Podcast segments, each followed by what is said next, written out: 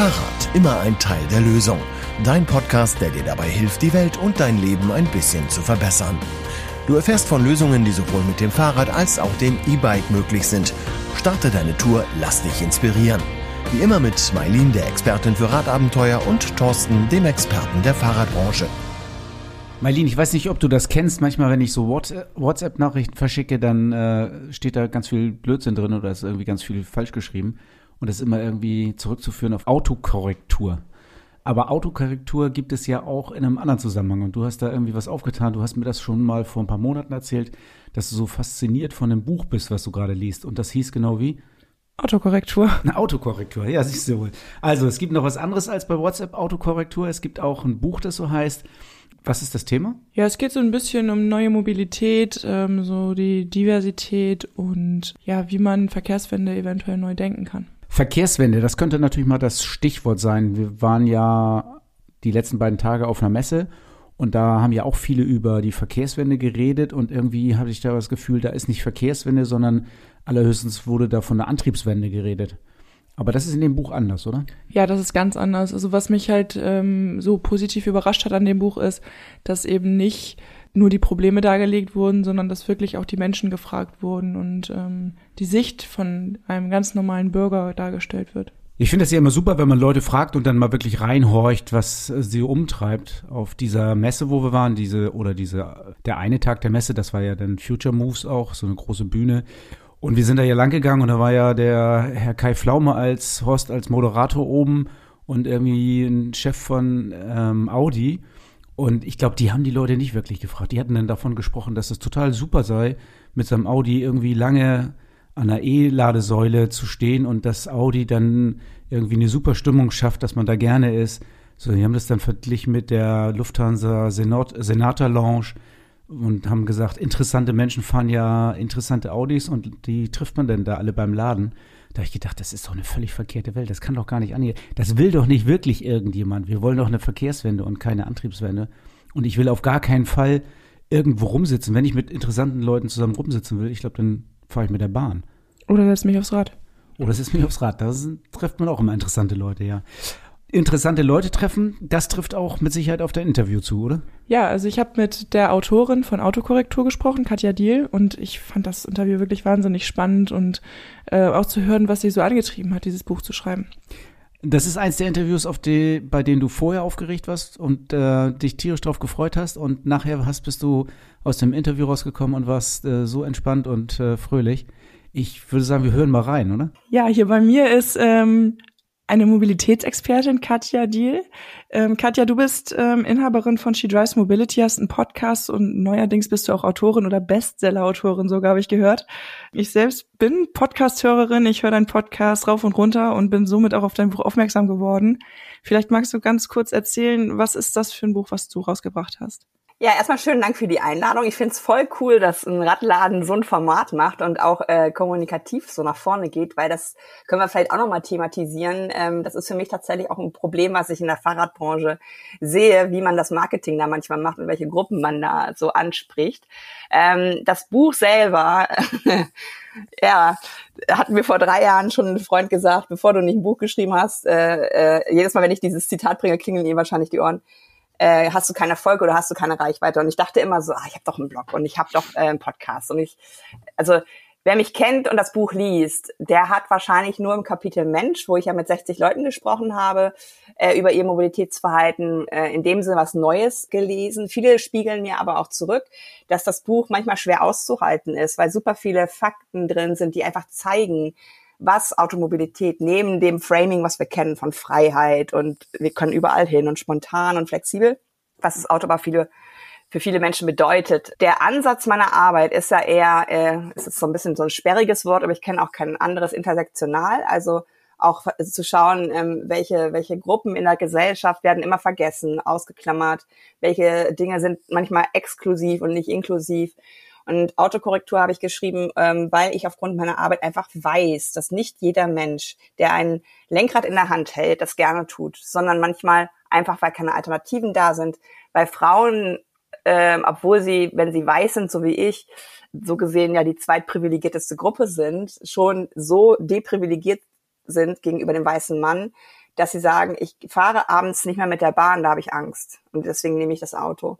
Und deswegen habe ich mich auf die Suche begeben und ähm, das Buch, da kam der Fischer Verlag netterweise auf mich zu, weil Ulrike, die meine Lektorin dann auch geworden ist, ähm, liest bei Twitter mit und fand das irgendwie ganz interessant, wie ich das so sprachlich mache. Ich habe mir den Fischer Verlag angeguckt, habe gesehen, dass da auch schon andere Aktivistinnen veröffentlicht haben. Also dass es nicht so ein klassischer Romanverlag ist. Ich kannte den natürlich auch, den Verlag.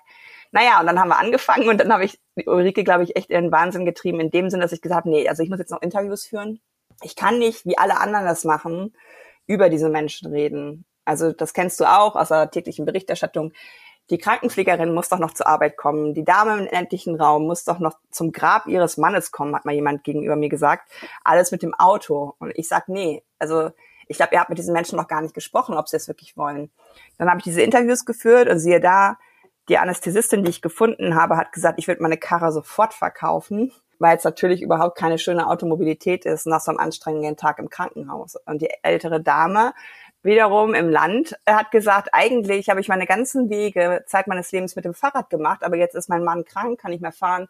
Ich muss Auto fahren und will das überhaupt nicht. Also das wollte ich klar machen, dass wir ähm, die Veränderung brauchen, weil das Narrativ, wir müssen alle mitnehmen, stimmt einfach nicht, wenn wir was an Automobilität verändern. Es sind schon ganz viele gar nicht mitgenommen worden.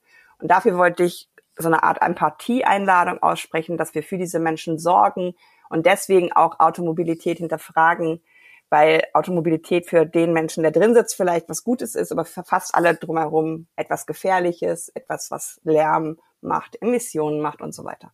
Ja, ich habe dein Buch ja auch gelesen und mir hat das auch besonders gut gefallen, wie du eben geschrieben hast. Also das, was du beschreibst, dass es eben kein Buch ist, in dem geschrieben wird, so und so und so ist es zu machen oder so und so ist die Ausgangssituation, sondern dass du wirklich aus den Personen heraus oder die Person selber auch sprechen lässt. Hat mir richtig gut gefallen. Und du stellst ja die Frage ganz häufig, ähm, musst du Auto fahren oder willst du Auto fahren? Ähm, als du diese Frage gestellt hast, hast du mit den Ergebnissen gerechnet oder haben die dich schon so ein bisschen vom Hocker gehauen? Das ist tatsächlich etwas, was das Schwierigste ist an der Mobilitätswende. Nee, es gibt zwei Sachen, die schwierig sind an der Mobilitätswende. Einmal spiegelt sich in der Mobilität alles an Isms, also Rassismus, Sexismus, Ableismus, also Behindertenfeindlichkeit, ähm, alle möglichen Benachteiligungen dieser Gesellschaft spiegeln sich in der Mobilität. Irgendein Bürgermeister hat mal gesagt, solange du nicht im öffentlichen Raum ähm, einen Spiegel deiner Gesellschaft siehst, dann ist was kaputt mit der Infrastruktur und dem Angebot, was du schaffst. Und tatsächlich, zweite, äh, zweiter Aspekt, viele Menschen sehen das Auto als Lösung. Also ich bin auch in manche Gespräche rein, da haben Leute gesagt, ja, Katja, ich weiß aber gar nicht, warum du mit mir sprechen willst, weil mein, also ich fahre halt Auto und mein Leben funktioniert damit sehr gut. So, dann haben wir angefangen genau mit der Frage, willst du oder musst du Auto fahren? Und dann habe ich richtig gemerkt, wow, damit hat sich diese Person noch nie beschäftigt. Also das ist nie die Frage gewesen. Und eigentlich haben am Ende so die Leute gesagt, ja, 80 Prozent ist wirklich Muss und 20 Prozent ist Lust. Will heißen, wenn ich mit der Familie in Urlaub fahre, äh, Familie besuche mit dem Auto und so weiter, dann ist das meistens ja auch nicht in, im Alltag, sondern Samstag, Sonntag, also ein entspannteres Fahren. Das macht natürlich betroffen in dem Sinne, dass viele tatsächlich Angst haben, denke ich, wenn es darum geht, Automobilität anders zu denken. Ähm, also sie sehen das nicht als Chance, Geld zu sparen. Sie sehen das nicht als Chance, Zeit zu sparen, weil wenn du ein Lenkrad in der Hand hältst, kannst du nicht so viele Dinge machen. Sondern sie sehen vielleicht die Abhängigkeit, die sie gerade haben äh, und gar nicht die Möglichkeit, Mobilität anders darzustellen. Also sie werden, indem sie jetzt Auto fahren, nicht laut dafür, dass sie eigentlich gar nicht Auto fahren wollen. Sie haben sich passend gemacht für das System, gerade im ländlichen Raum.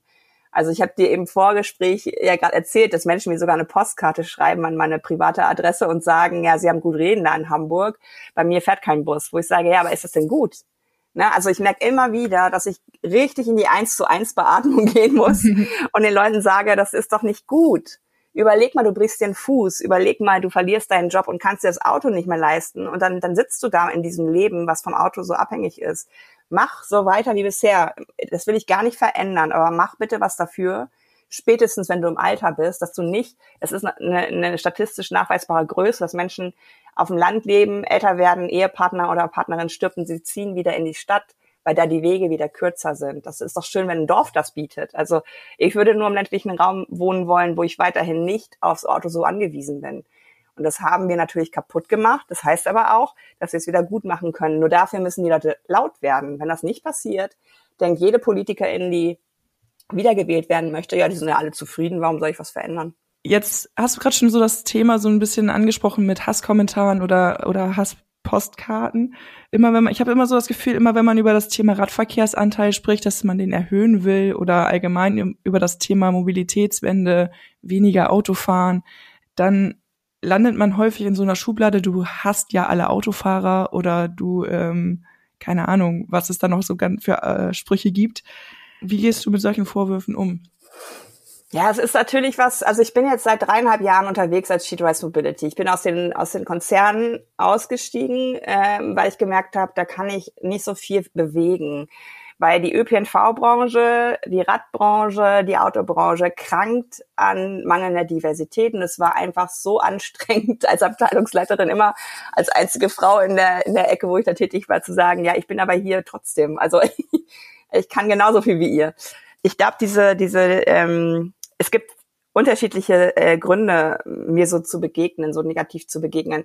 Mich macht das manchmal schon mürbe, weil es, es gibt kein Grau. Das ist schon manchmal ein bisschen anstrengend. Also egal, dass, dass, also dass ich Leuten egal bin, das äußert ja auch, glaube ich, keiner. Ne? Das ist ja eine Äußerung, macht man ja nur aus, aus einer Wut heraus oder aus einem Mut heraus oder aus einer Bestätigung heraus. Und ich habe in diesen dreieinhalb Jahren wirklich viel gelernt, auch über meine eigene Resilienz. Wie schaffe ich das, trotzdem weiter als Einzelperson tätig zu sein, obwohl ich letztes Jahr mit dem Staatsschutz zu tun hatte, obwohl ich Sachen anzeigen muss im Netz. Und ähm, ich mache das immer sehr, also ich habe verschiedene Taktiken ausprobiert. Ich mache das mittlerweile immer sehr ähm, transparent, was mir so passiert. Also ich ähm, poste ganz bestimmt nicht jeden Hasskommentar, aber manche Sachen zeige ich einfach mal, wenn Leute mir mal wieder raten, ich soll drüber stehen. Ähm, ich glaube, im Vergleich zu dem, wo ich gestartet bin, ja, drücke ich schon viel zu viel eigentlich weg. Also ich glaube, da, was mich am Anfang noch verletzt hat, das erreicht mich nicht mehr. Und das ist auch nicht nur gut, glaube ich, dass man sich so eine Hornhaut aufbaut. Ähm, nach so aktiven Attacken merke ich auch, wenn ich gerade mal wieder twittern will, schicke ich das jetzt wirklich ab? Äh, das ist ja auch etwas, was diese, diese Hassmenschen äh, wollen, dass man verstummt. Ähm, nach einem sehr großen Shitstorm haben sich bei mir fast zehn Frauen gemeldet, die gesagt haben, also cool, dass du das machst, aber warum machst du das? Ich war nach meinem ersten Shitstorm raus aus den sozialen Medien. Ich mache das nur noch ohne soziale Medien. Aber es darf halt nicht passieren. Weil wenn nur noch diese Stimmen, ähm, die sehr laut sind und die keine Veränderung wollen, laut werden und gehört werden, dann ist das Demokratieverständnis falsch bei uns. Deswegen sage ich den Leuten auch immer, und das ist so ein bisschen der Umgang, den ich damit auch habe, stellt euch neben die vor, die hinter die, je nachdem, was sie wollen, Menschen, die diese Hasskommentare abbekommen, die rassistisch beleidigt werden, sexistisch beleidigt werden und so weiter, zeigt Solidarität. Ähm, weil das ist manchmal was, wo Leute so ähnlich wie beim Autounfall, sie gucken hin und fahren vorbei und machen aber nichts. Ne? Und das ist was, wo ich eine Betroffenheit im positiven Sinne mir wünsche. Und manche sagen dann auch, ich traue mich aber nicht, da äh, da öffentlich dir Solidarität zuzusprechen, dann sage ich auch, es genügt ja das, was du gerade machst. Du hast mir eine Direct Message geschrieben, du bist da. Das ist ein, das ist ein Gefühl von, du lässt mich nicht alleine. Ne? Das reicht einfach schon. Und man sieht es ja daran, dass aktuell Hass melden. Das war eine, eine Organisation von Ehrenämtlern, die mir sehr geholfen hat in den letzten Monaten, ähm, was Hass im Netz angeht. Die haben aufgehört zu arbeiten, weil es so viele Anfragen gab, dass sie auf Ehrenamt beruhen, dieses äh, äh, System der Hilfe nicht aufrechterhalten konnten, zumindest nicht in der Qualität, die ihnen wichtig ist. Und da habe ich ganz klar an Marco Buschmann und Nancy Faeser ähm, als Bundesministerin adressiert, macht was. Es kann nicht sein, dass ihr uns nicht schützt, die wir Opfer sind, weil das ist ja auch ehrlich gesagt sehr anstrengend, wenn ich solche Kommentare bekomme, dass ich sie melden muss, dass ich sie mir durchlesen muss, dass Twitter zum Beispiel immer sagt, wir haben damit kein Problem, was du da gemeldet hast, das ist nichts, wo wir irgendwie nachverfolgen. Und da würde ich mir schon wünschen, allein von Bundesebene, dass realisiert wird, dass Online-Hass nicht online bleibt. Also das ist immer so was, wo Leute auch sagen, ja, dann geh halt weg von Twitter. Nee, wenn ich weggehe von Twitter, dann kriege ich halt Postkarten oder kriege ich ähm, E-Mails oder, oder ich kriege ähm, Post an sich. Das ist ja nichts, wo die Grenzen noch so klar sind, sondern es ist ein, eine, eine Hasswelt sozusagen, mit der wir die wir den Hass bekommen, alleine gelassen werden, das darf nicht auf Dauer so bleiben. Meinst du, das ist auch so ein Grund dafür, warum viele Menschen sich auch nicht trauen, was zu verändern? Also ich hatte ja kurz mit dir gesprochen, wenn ich so mit anderen Menschen spreche, dann hab, hört man re relativ häufig immer so, ja, was soll ich denn alleine überhaupt bewirken? Also ich alleine, ja, wenn ich jetzt kein Auto fahre, das rettet doch nicht die Welt. Also es muss natürlich politisch gelöst werden. Meine Güte, das ist uns allen klar. Aber wenn man da mal guckt, was Greta Thunberg geschafft hat als eine, dann finde ich das ganz schön übergriffig. Äh, jetzt gar nicht, dass die Leute das selber so sehen, sondern es wird ihnen ja auch so eingeredet. Das ist ja gewünscht, dass wir nichts tun. Kleiner Fun Fact am Rande, der CO2-Abdruck, den wir alle so für uns persönlich ausrechnen können, der kommt aus der Ölindustrie. Die wollten halt davon ablenken, dass sie ja eigentlich die großen äh, Schmutznasen sind und haben dieses Tool entwickelt, wo alle von uns denken, oh Gott, kann ich jetzt die Avocado noch essen und die Banane in Plastik, obwohl sie bio ist. Also wir, wir werden so richtig beschäftigt mit uns selber. Ich denke aber, es kann beides sein. Druck auf die Politik ausüben, zur Wahl gehen, die richtigen Parteien wählen, die dafür auch stehen. Mich hat sehr schockiert, dass im Ahrtal, wo ja, glaube ich, über äh, hunderte Menschen gestorben sind an dieser Flut, immer noch CDU gewählt worden ist, die ja für diese ganze Katastrophe auch einsteht, weil sie 16 Jahre nichts gemacht haben in der Richtung. Also da auch mal hingucken, wem vertrauen wir unsere Wahlstimme an. Es hängt aber auch ehrlich gesagt ganz klein vor Ort hier an. Hier in meiner Straße gibt es Menschen, die bepflanzen gerade so äh, kleine Gärtchen ähm, an den ba Bäumen, weil die immer angeparkt werden. Und das ist das Schlimmste für einen Baum, wenn da so ein SUV auf einer Wurzel steht und auf, auf eine kleine Pflanze, eine kleine Blume will aber keiner sich stellen. Also damit fängt ja schon Veränderung an, ne? dass man Leute positiv triggert. Wenn du jetzt hier weiter so parkst, dann machst du diesen kleinen Garten kaputt. Ne? Und da möchte ich die Leute sehr, sehr, sehr ermutigen, weil letztlich ist jeder Politiker und jede Politikerin auch eine Einzelperson, ähm, die man influenzen kann, in die richtige Richtung zu gehen. Und das fängt in der, in der Kommunalpolitik ja an, wo wir alle unsere PolitikerInnen kennen. Jetzt hast du schon ganz viele Probleme angesprochen, die es irgendwie so Alltag oder allgemein im Verkehr auch gibt ähm, unser Podcast heißt ja Fahrrad immer ein Teil der Lösung und das Fahrrad ist da ja irgendwie bei ganz vielen Problemen auch ja mindestens ein Teil der Lösung, wie der Titel halt auch sagt. Ähm, bist du selber Radfahrerin? Ja, ich habe zwei Fahrräder, ein Alltagsrad und ein Brompton-Faltrad, das aktuell viel mit mir unterwegs ist, ähm, weil ich viel ICE, IC und das äh, Fahrrad halt kombiniere. Ähm, ich habe mir äh, von so einem mega geilen äh, Projekt so einen Rucksack gekauft, der wie ein Koffer funktioniert. Das ist so ein Projekt, ähm, wo äh, die Abfälle aus der Outdoor, Outdoor-Branche, diese ganzen, ja, wo halt irgendwie Taschen draus entstehen und so weiter, werden so ein Projekt, was Frauen in Arbeit führt in Asien, gegeben und du weißt nie, wie dieser Rucksack aussieht. Und meiner ist so quietschgeil bunt, dass mich in Münster schon jemand mal gefragt hat, so wie du aussiehst, hast du Drogen dabei? Ich so, nee. ich fand es einfach so ganz farbenfroh. Also ich habe da tatsächlich mein Equipment so ein bisschen zusammengestellt, dass ich so auch unterwegs sein kann für die Lesung auch, die ich jetzt gerade halte. Äh, und das Alltagsrad hängt jetzt äh, ein bisschen rum in meinem Fahrradhäuschen, weil das Brompton einfach so, so klasse lokale Mobilität mir schafft. Also heute fahre ich zum Beispiel nach Stade, werde abgeholt, die sind auch mit dem Brompton unterwegs, dann fahren wir zum Lesungsort und dann fahre ich zum Hotel. Also es ist super. Wenn du so mit dem Rad unterwegs bist, wie schätzt du so die Chancen ein, um den Radverkehrsanteil in den nächsten Jahren deutlich zu erheben? Ähm, was muss in deinen Augen überhaupt passieren, damit der Mensch mehr aufs Rad geht? Also ich finde es tatsächlich super interessant gerade, äh, relativ viel in, in, in Deutschland und bald auch Österreich, Schweiz unterwegs zu sein und die unterschiedlich. Also ich glaube, die schlimmste Fahrradfahrstadt für mich war bisher Stuttgart. Da haben die mich von Minute eins angehubt. Also da habe ich wirklich gedacht, wo soll ich denn hin? Es gab halt keine Radwege da, wo ich gefahren bin. Und das sind echt große Autos, was auch daran liegt, dass da ein gewisser Autohersteller, glaube ich, auch ansässig ist. Aber da habe ich wirklich gedacht, meine Güte, entspannt euch mal. Ne? Also ich glaube, das ist so ein krasser Stau jeden Abend, äh, wo die Leute eh schon auf 180 sind, aber auch nicht aussteigen aus dem Auto. Weil Stuttgart natürlich auch anscheinend auch sehr ähm, Steigungen hat, aber dafür gibt's ja jetzt auch Fahrräder mit Unterstützung. Aber da habe ich richtig gemerkt, wow, das ist ja noch aggressiver als in Hamburg, wo ich wohne.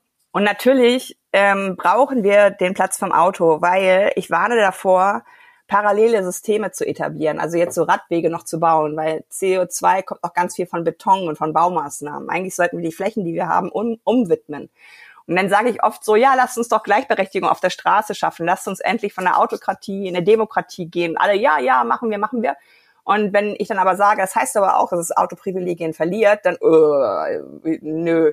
Dabei ist es ehrlich gesagt hier in Hamburg zum Beispiel ist es auch im Gange, dass zum Beispiel dieses seitliche Parken wird weggenommen. Manchmal wird es in die Mitte verlagert, ähm, aber du kriegst diesen Parkstreifen dann automatisch als Radfahrstreifen. Und das ist schon eine gewisse Breite, die komfortabler ist als diese Handtuchbreit. Die finde ich so unfassbar schlimm. Diese Handtuchbreit gemalten ähm, Radwege, wo so gefühlt Popo breit äh, und die Autofahrenden verlassen sich auf diese Linie. Also ich habe immer das Gefühl, diese, diese Art von Radstreifen macht es eigentlich noch gefährlicher, weil sich Autofahrende an diese Linie halten und eigentlich 1,50 Meter Abstand halten müssen, was aber dann nicht passiert. Also ich nehme mir mittlerweile den Raum, wenn ich merke, ich fahre jetzt in einer Doring-Zone, wo, wo von parkenden Autos eine Tür aufgehen kann. Ich lasse mich da auch anhupen, verstehe aber auch jede Person, die sagt einmal und nie wieder, das war eine Nahtoderfahrung, die brauche ich nicht diese Leute sollen einfach laut werden und sagen, ich will sicher Rad fahren. Gerade im ländlichen Raum brauchen wir Radwege, weil da sind 50 Prozent der Wege mit dem Auto ja unter fünf Kilometern. Gesunde Personen könnten das mit dem Fahrrad machen. Aber da sie keine Radwege haben und sich nicht sicher fühlen und auch auf Landstraßen natürlich nicht Fahrrad fahren, weil es sich einfach total bedrohlich anführt, da sollen die Leute halt mal laut werden und die Radentscheide ins Land führen und sagen, wir, wir wollen hier gut unterwegs sein mit einer guten Pendlerinnenmobilität, die auch mit dem Rad abbildbar ist. Also gerade auch die Probleme, die du gerade geschildert hast, die kenne ich selber auch aus dem täglichen Pendeln. Also gerade mit dem S-Pedelec muss ich ja auf der Straße fahren. Ich darf ja noch nicht mal auf die Radwege. Und da ist es wirklich auch das mit den Überholabständen.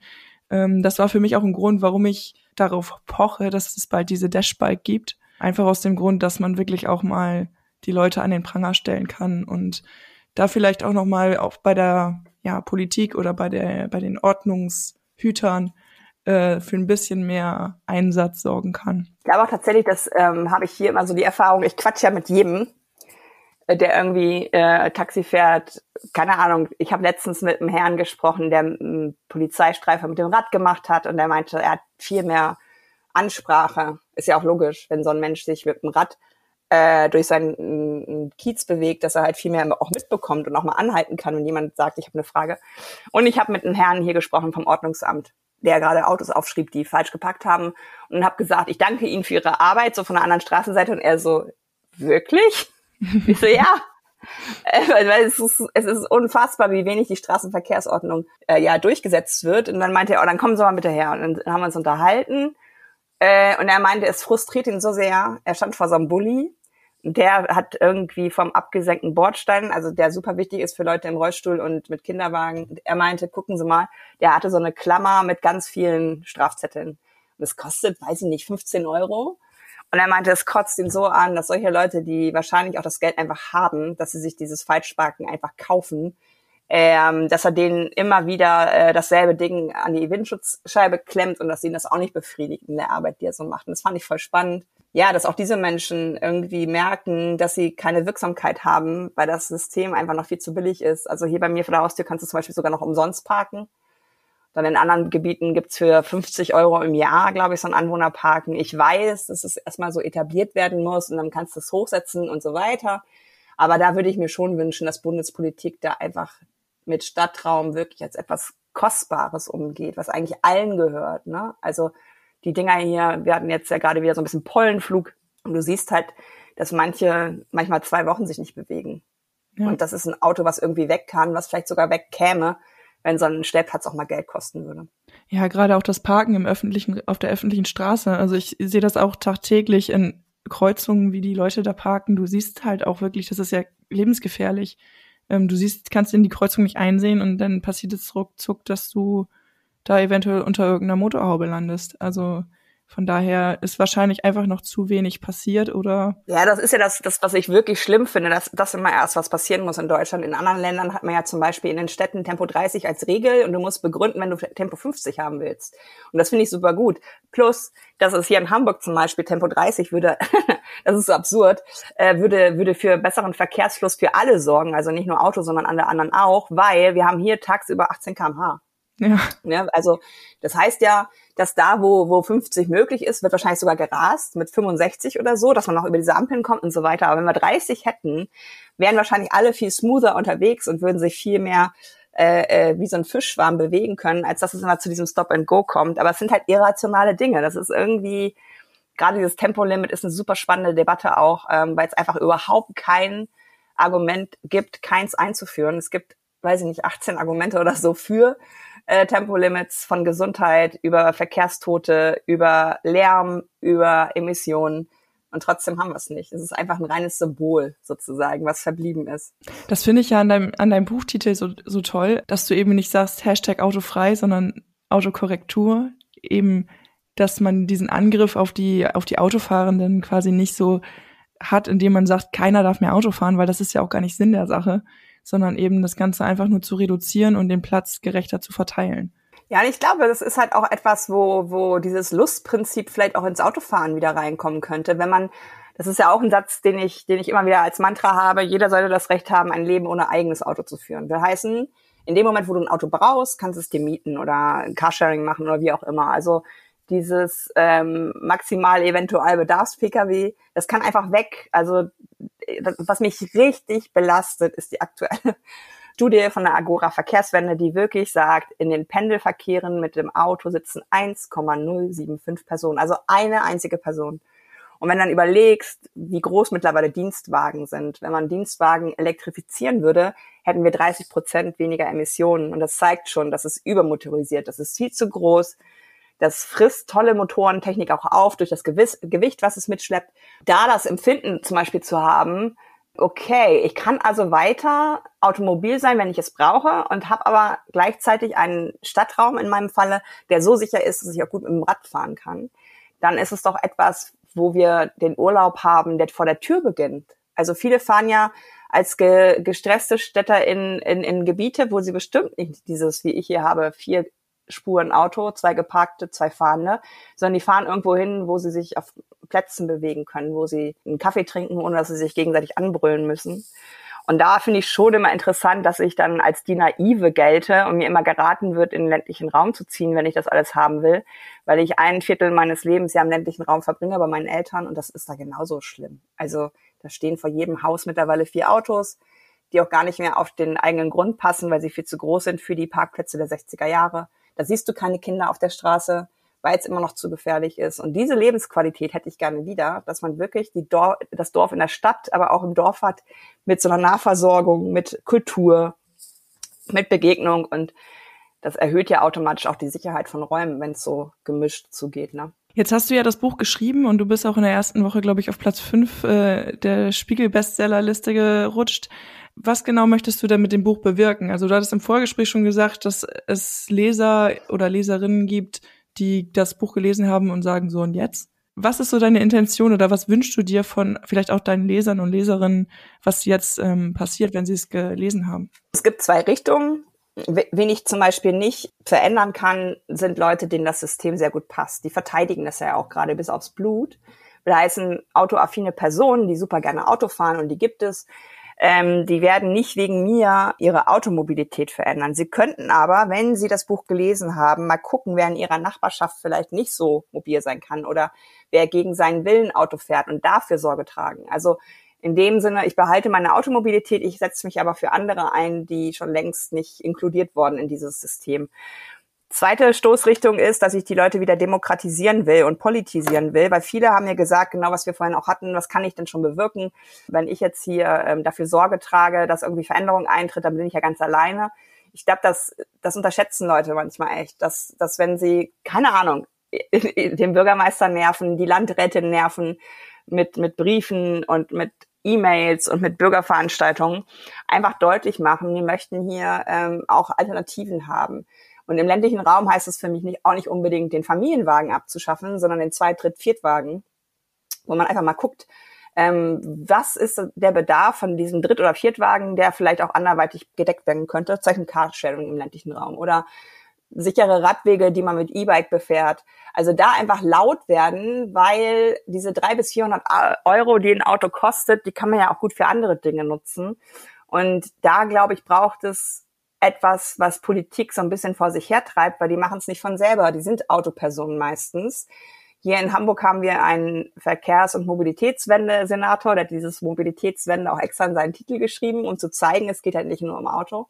Der hatte noch nie ein Auto. Der ist Familienvater, der hat auch die Familienmobilität, macht er mit, mit, mit dem Fahrrad und er weiß natürlich, wie es sich anfühlt in Hamburg. Es macht eine ganz andere Mobilität möglich, wenn der Politiker, der diese Mobilität auch kennt, auf dem Rad einen anderen Blick auf die Stadt hat. Und den Blick hat aber nicht jeder Mensch.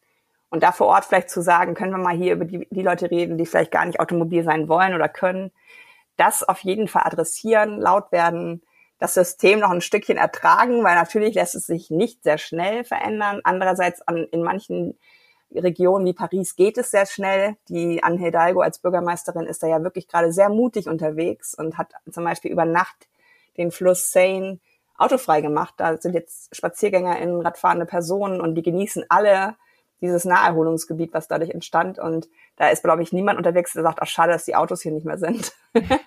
da würde ich echt zu raten, macht einen Rattenscheid, macht äh, Maß, seid sichtbar als Gruppe, die etwas anders machen will. Und gerade auch für die Kinder, dass sie sicher unterwegs sein können, selbstbestimmt unterwegs sein können. Weil ich glaube, für Kinder ist es wirklich schlimm, mit dem Auto geschattelt zu werden, nicht in der Interaktion zu sein mit der Umgebung, die sie haben.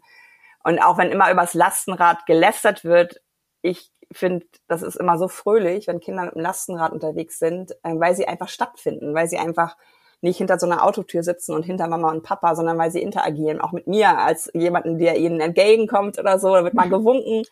Und das erzählen auch Menschen, die ihre Kinder so transportieren, dass das auch manchmal ein Weg länger dauert, weil die überall anhalten wollen, wo ein Hund ist ähm, und den streicheln, aber dass sie auch merken, die haben abends viel mehr zu erzählen. Ne? Also ja. die haben viel mehr wahrgenommen von ihrer von ihrer Umgebung. Das finde ich so ein Geschenk, das sollten wir den Kindern machen. Also das habe hab ich jetzt bei meiner Nachbarin gemerkt. Ähm, die hat selber zwei Kinder und die war immer der Meinung, dadurch, dass sie Kinder hat, kann sie nicht aufs Auto verzichten. Und wir haben uns einmal ein Lastenrad ausgeliehen, weil ich ihr zeigen wollte, dass es eben doch geht. Und jetzt jedes Mal, wenn du die Kinder fragst, wie möchtest du denn in den Kindergarten gebracht werden, heißt es immer mit dem Fahrrad. also es geht wirklich. Ja, und es ist auch, äh, glaube ich, wirklich was, ähm, das ist ja auch Teil vom Buch. Da habe ich mir auch, also das weiß man natürlich, aber so richtig Gedanken gemacht habe ich mir nicht, was es eigentlich bedeutet, mit 50 km/h zu fahren. Ne? Also du bist rein darauf fokussiert, diesen Autofluss nicht auf, aufzuhalten, loszufahren, wenn es grün wird, weil sonst wird gehupt. Und du siehst natürlich gar nichts mit den Augen, was um dich rum ist. Ja logisch, weil es übermenschlich ist, was da passiert. Dieses, diese Geschwindigkeit würden wir als Menschen ja gar nicht erreichen können. Und wenn man diese Geschwindigkeit rausnimmt in allen Ebenen des Lebens, also auch diese Kaffee-to-go-Mentalität, ne, dass wir uns nicht hinsetzen und einen Kaffee trinken, dass wir vielleicht auch von dieser 40-Stunden-Woche mal wegkommen, weil die kommt ja auch aus der Industrie. Natürlich gibt es Berufe, die, die solche Taktungen brauchen. Natürlich gibt es auch Berufe, wo, wo, ähm, wo vor Ort gearbeitet werden muss. Aber Studien haben halt gezeigt, dass in der Pandemie bis zu 60 Prozent der Jobs, die es in Deutschland gibt, ähm, Homeoffice gemacht haben wegen des ersten Lockdowns. Und das sollten wir nicht wieder aus der Hand geben, weil die erste Regel der Verkehrswende ist immer noch Wege vermeiden. Und das vergessen wir so oft. Okay, dein Buch bekommt man wo? Überall im regionalen äh, Buchhandel, auf gar keinen Fall bei den großen äh, Versandhändlern, weil die sind eh, erstens eh so teuer wie normale Buchhandlungen und äh, das Buch ist erschienen im S. Fischer Verlag und da bitte ich euch, regional einzukaufen und lokal vor Ort. Sehr schön. Ich habe es gemacht und ich habe sogar mein Buch, einen kleinen Text vorne reingeschrieben, nachdem ich ihn, nachdem ich das gelesen habe, gesagt, das ist ein Wanderbuch, gib's weiter und zeige es ganz vielen Menschen und es ist jetzt irgendwo unterwegs. Sehr schön. Ja, vielen Dank, dass du Zeit, dir Zeit genommen hast für diesen Podcast. Ähm, es hat mich wirklich sehr gefreut. Hast du noch irgendwas, was du sagen möchtest? Nein, aber bildet Banden, seid auf jeden Fall hoffnungsfroh und optimistisch, dass sich was verändern wird und feiert jeden einzelnen kleinen Schritt, weil das vergessen wir manchmal.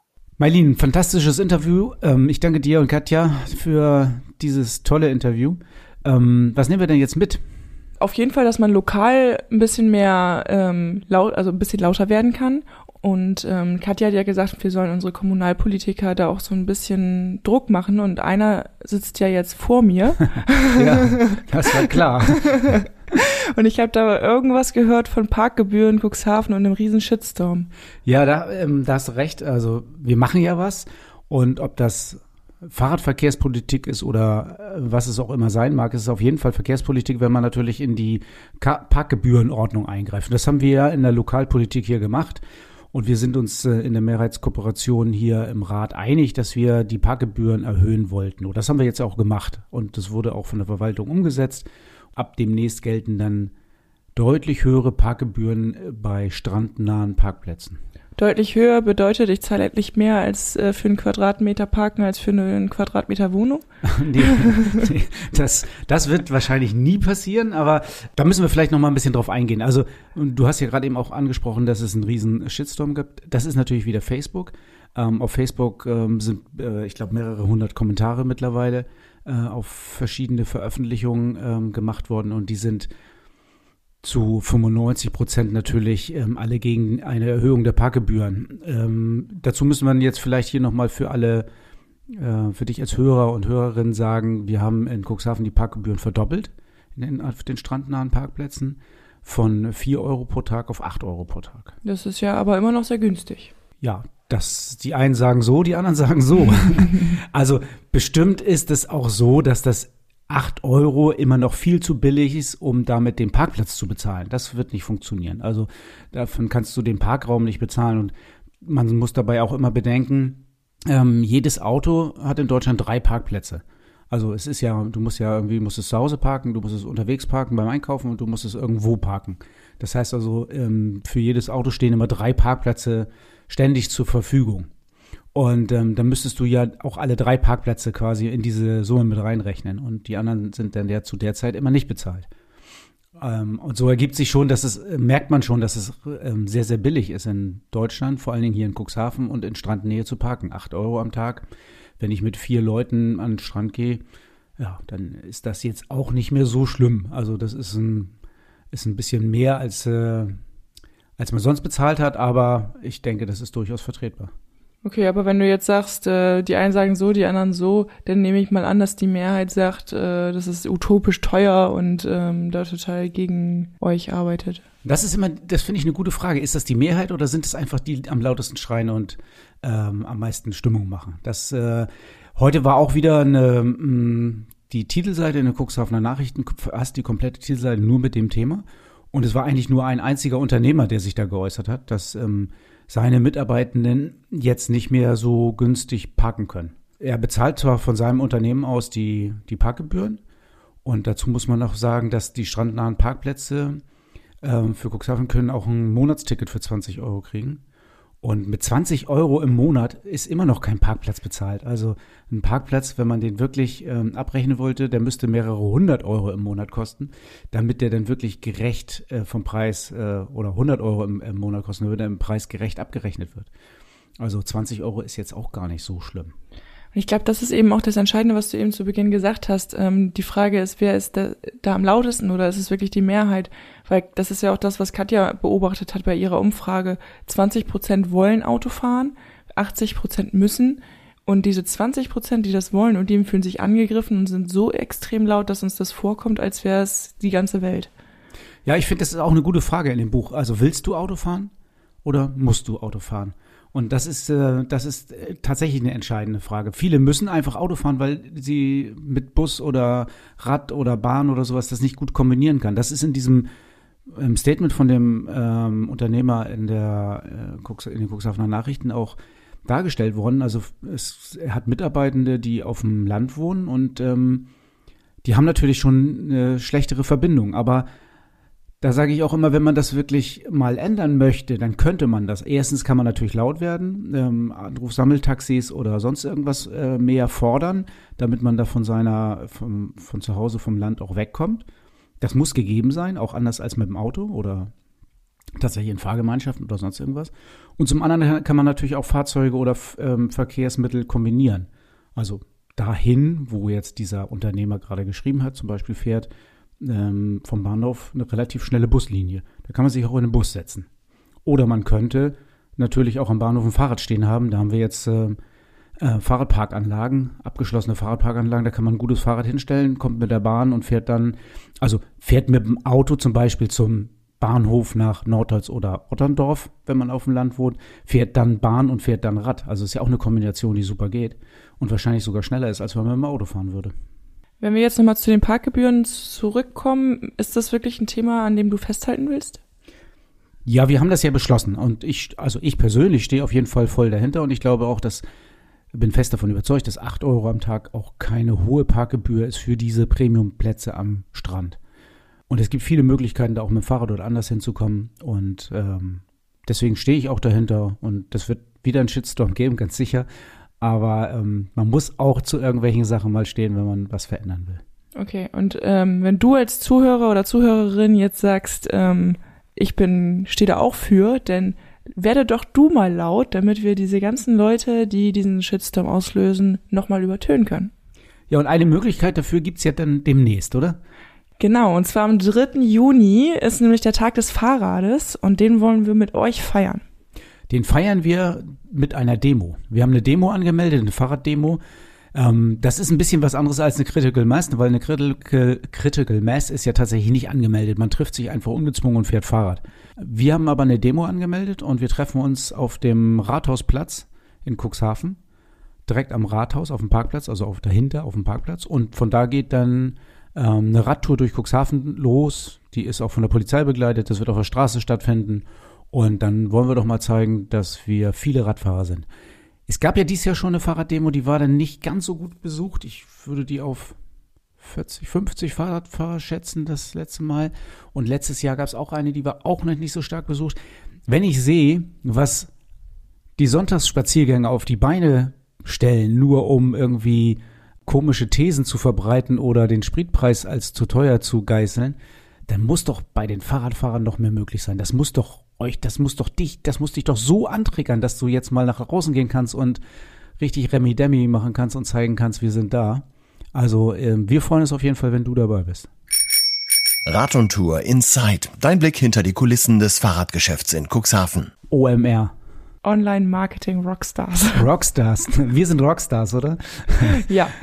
Also, wir waren bei der OMR, eine Messe, Online-Marketing-Messe in Hamburg und ich habe mich gar nicht gekümmert. Du hast eigentlich alles organisiert. Ich bin nur mitgelaufen. Ich war überwältigt, wie viele Menschen da waren. Ich bin ja Messe erfahren. Ich bin auf vielen Messen unterwegs, aber meine Fresse, da war ja richtig Action. 80.000 Leute äh, auf diesem kleinen Messegelände in Hamburg.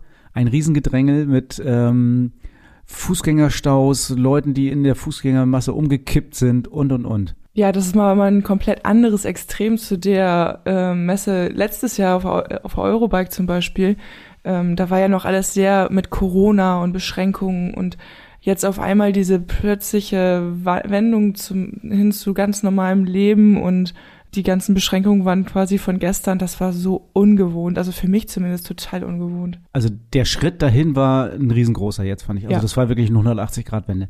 Aber was haben wir dann da überhaupt gemacht? Also warum sind wir da gewesen? Also ich habe während der Messe ein paar Mal telefoniert und dann den Leuten gesagt, wir sind bei der OMR. Hä, was macht ihr denn als Fahrradhändler bei der OMR, wurde ich gefragt. Ja, das Gefühl hatte ich manchmal auch, wenn wir an so Ständen vorbeigelaufen sind und die dann auf unser Schild geguckt haben und gefragt haben, was macht ihr? Macht ihr so Online-Handel? Und jedes Mal, wenn man dann gesagt hat, nee, äh, wir sind Einzelhändler in Cuxhaven und lokal, hatte ich das Gefühl, haben sich alle dann wieder umgedreht und gedacht, hm, ja, okay, voll uninteressant. ja, das, äh, das stimmt. Das war die eine Reaktion. Die andere habe ich aber auch gemerkt. Da sind ja, also ein Riesenthema ist ja Podcast. Das ist auch einer der Gründe wahrscheinlich, warum wir da waren, weil wir uns äh, in der Podcast-Szene mal ein bisschen umgeguckt und umgehört haben. Und ähm, da war es dann tatsächlich so, dass ähm, viel über Podcast und über Hosts und über Podcast-Formate erzählt worden ist. Ich war auch in so Masterclasses drin, wo es darum ging ähm, und war erstaunt, ähm, mit wie wenig Zuhörern viele Podcasts betrieben werden und wie die dann schon, wie zufrieden die dann schon sind. Also das fand ich schon erstaunlich. Also da im Vergleich dazu ist unser Podcast ja schon riesengroß. Ja, also wir sind natürlich schon mal sehr zufrieden mit dir als Hörer, mit dir als Hörerin, aber erzähl das deinen Freunden und verbreite das weiter, weil wir wollen noch mehr Reichweite, wir wollen noch mehr Zuhörer, wir wollen mehr bewegen, wir wollen Fahrrad als Teil der Lösung. Also wir wollen den Podcast auch noch ein bisschen größer machen, oder? Auf jeden Fall. Und dafür war natürlich die Online-Marketing-Messe, Online-Marketing-Rockstars schon die richtige Messe, weil wir haben ja sehr viel mitgenommen auch. Was war denn so dein, dein Fazit von der Messe? Also was du sagst, wenn du jetzt mal einen Strich drunter ziehst, ähm, wie würdest du das so reflektieren? Ja, also vielleicht wäre die letzte oder vorletzte Podcast-Folge auch gehört, wenn du die jetzt gehört hast und dich dran erinnern kannst, ich habe ein bisschen über Mediamarktverkäufe abgelästert. Ja. Und ähm, das war auch auf der Messe so, dass das nochmal bestätigt wurde.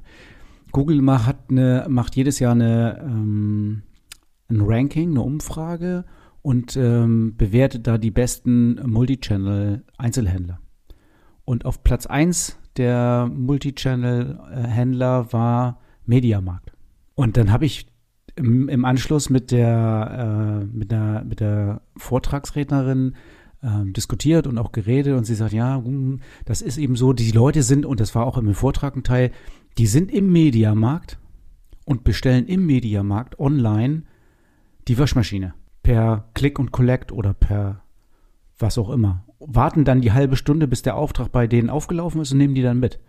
Und, die, und das ist das, was Google als ähm, total konsistent und online wie offline die gleichen Möglichkeiten und die gleichen Preise und die alles gleich und das wie aus einem Guss feiert und deswegen auf Platz eins gehoben hat. Und da habe ich gesagt, ja, das machen die Leute beim Mediamarkt, weil die Verkäufer vor denen weglaufen oder die mit dem Verkäufer nicht ins Gespräch kommen, weil die Verkäufer gar nicht da sind. Also das bestätigt meine Meinung über Mediamarktverkäufer eigentlich nur noch mal, ähm, dass du im Laden tatsächlich online bestellst. Ich meine, das ist ja völliger Wahnsinn. Eigentlich. Ja, auf jeden naja, Fall. Damit kriegt man Platz eins, also und ähm, da, da, wenn du, du hast ja nach den Highlights gefragt, das war für mich so eins der Highlights, dass ich mit der Online äh, Strategy Managerin von Google sprechen konnte und die sagt, ja, den normalen Einzelhändler, den haben wir bei Google nicht auf dem Zettel. Also wir, wir wissen, dass das wichtige Kunden von uns sind. Wir wissen, dass die meisten Menschen ähm, im normalen Ladengeschäft offline einkaufen, dass die Menschen das wollen und sich wünschen. Und sie selbst und alle bei Google machen das auch, kaufen gar nicht so viel online, wie man denkt. Und trotzdem hat Google diese Zielgruppe, Einzelhändler, Ladengeschäfte vergessen. Das war für mich schon äh, eins der Highlight oder oh, besser Lowlights. Wenn wir jetzt bei vergessen sind, ich finde ja die ganze Messe, die hat eine ganz wichtige Sache vergessen. Und zwar die Fahrradbranche. Ja, oder die Fahrradbranche hat nicht mitgekriegt, äh, dass das eine wichtige Messe ist. Oder das. Oder so rum, das weiß ich auch noch nicht so genau. Ja, da, wir waren immer sehr erstaunt, weil es gibt ja ähm, digital auch sehr viel in der Fahrradbranche. Also mir fällt da ja Strava ein oder Swift, also als Sportplattform oder auch die ganzen Leasing-Anbieter, die alles online machen. Ähm, das ist ja auch alles ähm, online, Online-Marketing, Online-Vertrieb. Also ich bin erstaunt, dass niemand da war. Ja, vor allem ist gerade Bike-Leasing oder diese ganzen Leasing-Sachen gehören ja auch mit zum Brand, also zur, zur Markenstärkung, finde ich so ein bisschen mittlerweile. Vielleicht erleben wir den nächste OMR und äh, alle sind aufgewacht. Ja, Dann ja reiben, schön. dann reiben wir uns die Augen. Ne? ja, was kann man noch sagen? Also war, waren, äh, waren zwei tolle Tage in Hamburg, schönes Wetter, mega tolles Essen in den Zelten. Das fand ich sehr faszinierend. Ähm, ich habte das vorhin schon mal ganz kurz, das war nicht bei den Insights, sondern ähm, die Future Moves Messe, Halle war grottenschlecht. Hätten sie sich komplett sparen können. Viel, Pl- gan- also was da auch entscheidend ist, ganz, ganz viel Platz für ganz, ganz wenig Auto. Also ein Auto verbraucht einfach so viel Platz, sie brauchen unendlich Platz und nichts passiert da. Und so ungefähr war die Messehalle. Ja, genau. Das ganz viel Platz für dafür, ne? ganz wenig Besucher. ja, für ganz wenig Besucher und Interessierte. 66 Kilometer Fahrspaß, der Podcast Tourentipp. Thorsten, wir haben vor kurzem Mikroradreisen angeboten und jetzt im Mai hast du die erste Mikroradreise mit Kunden und Kundinnen gemacht. Wie war das? Ja, also es gab eine kleine Enttäuschung, weil einige Kunden ganz kurzfristig abgesagt hatten und ähm, dann habe ich mir schnell Ersatz im Freundeskreis besorgt, hatte ein paar Freunde und Bekannte angeschrieben. Dann bin ich allerdings auch sehr überlaufen worden und wir sind mit ein bisschen zu vielen Leuten unterwegs gewesen. Also wir waren zu elf unterwegs. Aber es ging noch. Also optimal wäre es eigentlich so mit acht Personen gewesen, aber so war es auch schön. Also wir sind mit elf Leuten ähm, anderthalb Tage gefahren. Am ersten Tag sind wir von Otterndorf durch den Landkreis entlang der Oste und dann bis Grepel gefahren. Okay, und äh, Grepel war euer Ziel oder ihr habt, seid ihr da einfach nur gelandet zwischendurch? Grepel war tatsächlich auch unser Ziel, weil da gibt es einen total schön in diesem Dorf schön angelegten Anleger oder auch so, so einen Steg mit einer Terrasse und die Sonne geht dann da über der Oste unter. Ich finde das da richtig fantastisch. Und da gibt es natürlich auch äh, ein Restaurant und ein, eine Gastwirtschaft und äh, auch ein Hotel, möchte ich es mal auch mal nennen. Plates Osteblick. Und da habt ihr übernachtet. Und dann haben wir da übernachtet. Also nicht alle, weil es war ja nicht genug Platz. Wir waren ja dann doch ein bisschen zu viele. Ähm, sondern wir haben zwar fast alle da Platz gefunden, aber ähm, ich und ein Freund mussten dann im Fass im Garten schlafen. Was? Naja, die haben ein Schlaffass. Also es war schon okay. Es ist so ein bisschen wie Camping. Schlaffass im Garten. Äh, war auch ganz nett. Okay, ja, das klingt auf jeden Fall spannend. So, wir sind aber jetzt eigentlich bei der Tour 66, glaube ich, ne? Ja, das, genau. Eigentlich wolltest du das auch von mir wissen, ne? Genau, waren da 66 schöne Kilometer bei. Ja, die, also alle, alle Kilometer waren eigentlich schön, aber wenn wir jetzt die Tour 66 machen, damit du als, ähm, der das jetzt hört, auch das nachfahren kannst, haben wir 66 Kilometer am zweiten Tag genau abgespult. Und zwar von Grepel nach Cuxhaven. Wie waren die 66 Kilometer? Ging schon mal gut los, weil ähm, die ersten sechs Meter brauchst du gar nichts tun. Wie gibt's da Berge? Nee, aber eine Fähre. Ach so.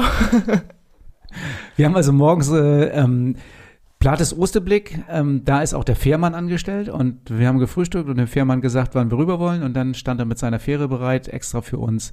Habe ich auch ein Foto gemacht, kannst du in den Shownotes dir angucken, Foto zum Übersetzen über die Fähre in Grepel. War äh, schon das eigentlich schon fast ein Highlight des Tages, gleich morgens, wenn es losgeht.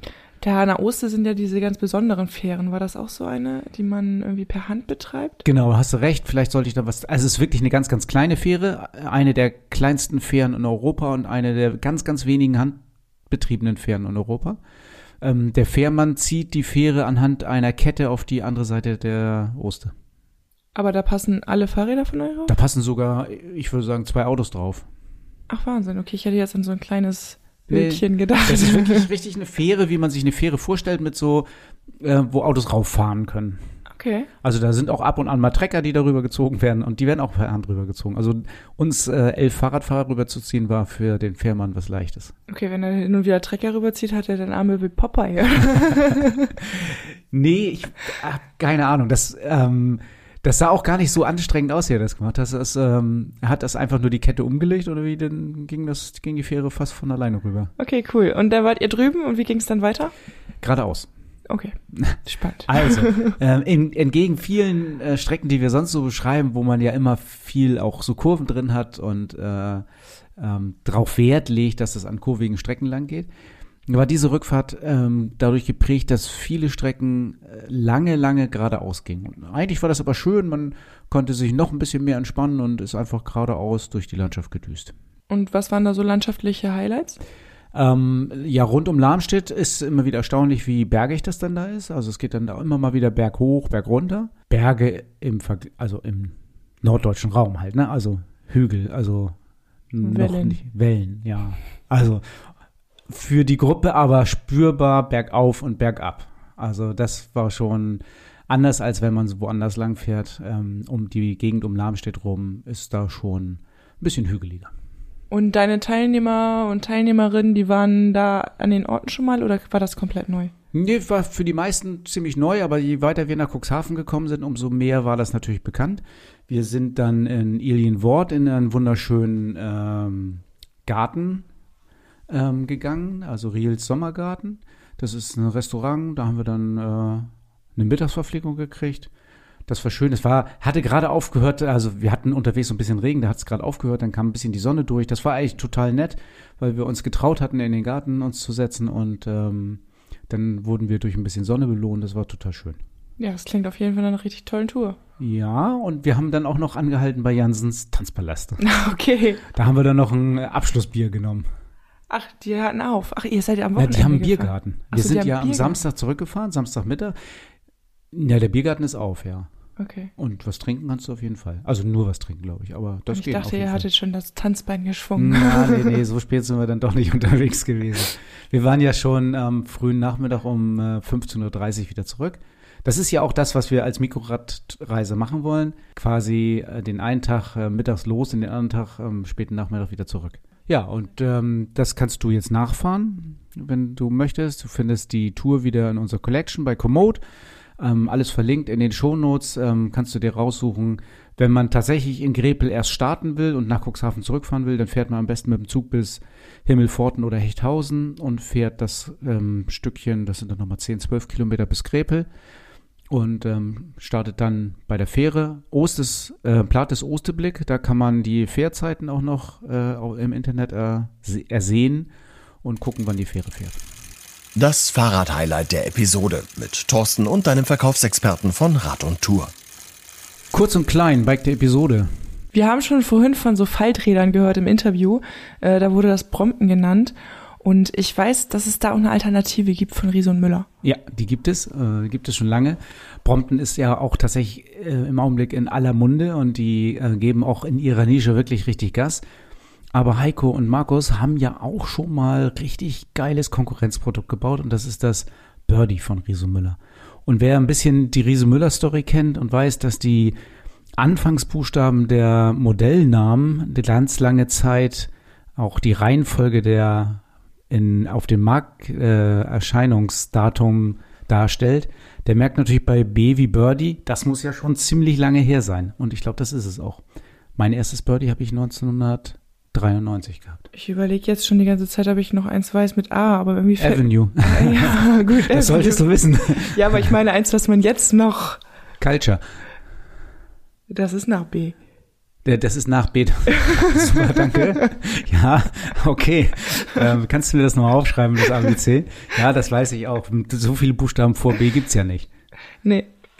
Okay, Birdie. Ähm, was ist denn das Besondere am Birdie?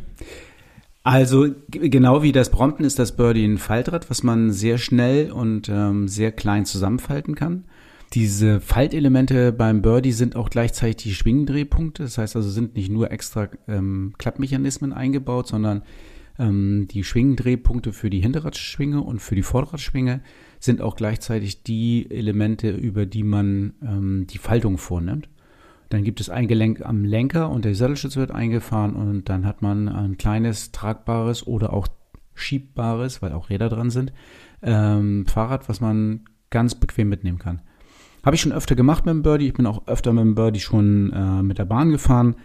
Das Birdie passt immer zum Beispiel zwischen die beiden Sitze beim ICE, die sich gegenüberstehen, also wo die beiden Lehnen sich berühren. Da ist ja, entsteht ja so ein kleines Dreieck ja. und da passt das Birdie zum Beispiel immer rein. Und diese Plätze sind auch eigentlich immer frei. Wenn ich mir das Birdie jetzt so angucke, dann finde ich immer das Besondere, was so mir zumindest immer ins Auge springt, sind diese ganzen Federungen da dran. Ja, das ist eben auch das, was das Birdie auszeichnet, dass das durch diese zwar minimal kurzen Federwege, aber die sind vorhanden. Es ist relativ komfortabel für seine Laufradgröße, 18 Zoll fährt. Das ist schon ein Unterschied zu vielen anderen Falträdern und man kann dann auch mit hohem Luftdruck ähm, gut fahren und das bei den kleinen Laufrädern natürlich ist man dann auch schnell unterwegs, also macht schon Spaß. Obwohl ich muss sagen, ich persönlich fahre das Birdie immer mit Back Apple Reifen, also mit etwas breiteren Reifen und finde das dann noch besser. Das ist dann natürlich noch komfortabler, stimmt. Ja, und das Birdie hat äh, ein ähm, wirklich ausgeklügeltes, wenn man das möchte, ausgeklügeltes Gepäckträgersystem. Ein Gepäckträger, der Platz bietet für zwei Ortlieb Radreisetaschen oder natürlich auch Office Bags oder sonst irgendwas. Man kann es wirklich alles ranhängen. Man kann sogar Lowrider vorne dran machen. Also man kann ähm, das Birdie sogar zum Reisen nehmen. Und ähm, man kann auch wirklich lange Strecken mit dem Birdie sehr, sehr gut fahren. Das ist natürlich dann super interessant, wenn man bedenkt, dass man ja das Birdie dann auch kostenlos mit in die Bahn nehmen kann und dann so eine Radreise direkt mal zu einem ziemlich, ja, facettenreichen. Abenteuer machen kann. Das kann man unbedingt so machen, weil das ist auch wirklich praktisch. Meine Radreisen würde ich immer gerne mit einem echten Reiserad machen, glaube ich. Aber das Birdie ist auf jeden Fall eine super Alternative. Und wenn man sich so ein Birdie sowieso zulegt, weil man pendelt und das sowieso hat, dann kann man solche Sachen ganz sicher auch richtig gut damit machen. Dann ist das noch eine Herausforderung, das auch mal Birdie mal zu machen. Finde ich auf jeden Fall sehr spannend. Ja, super spannend. Ähm, Birdie, kriege ich das noch? Also jetzt dieses Jahr? Ja, wir haben Birdie immer vorrätig. Also wir haben tatsächlich immer welche da. Ob das denn die richtige Farbe, die richtige Ausstattung, die richtige Schaltung ist, das ähm, kann dann jeder selbst entscheiden. Im Augenblick gibt's Birdies und ähm, wir verkaufen die und Beratungstermin machen und dann kann's losgehen. Probefahrt, wir haben auch im Birdies in, auch für längere Probenfahrten. Das finde ich, beim Birdie sehr interessant, weil man vielleicht ja mal ausprobieren möchte, ob das was für einen ist. Also vielleicht möchte man mal eine Woche mit dem Birdie pendeln.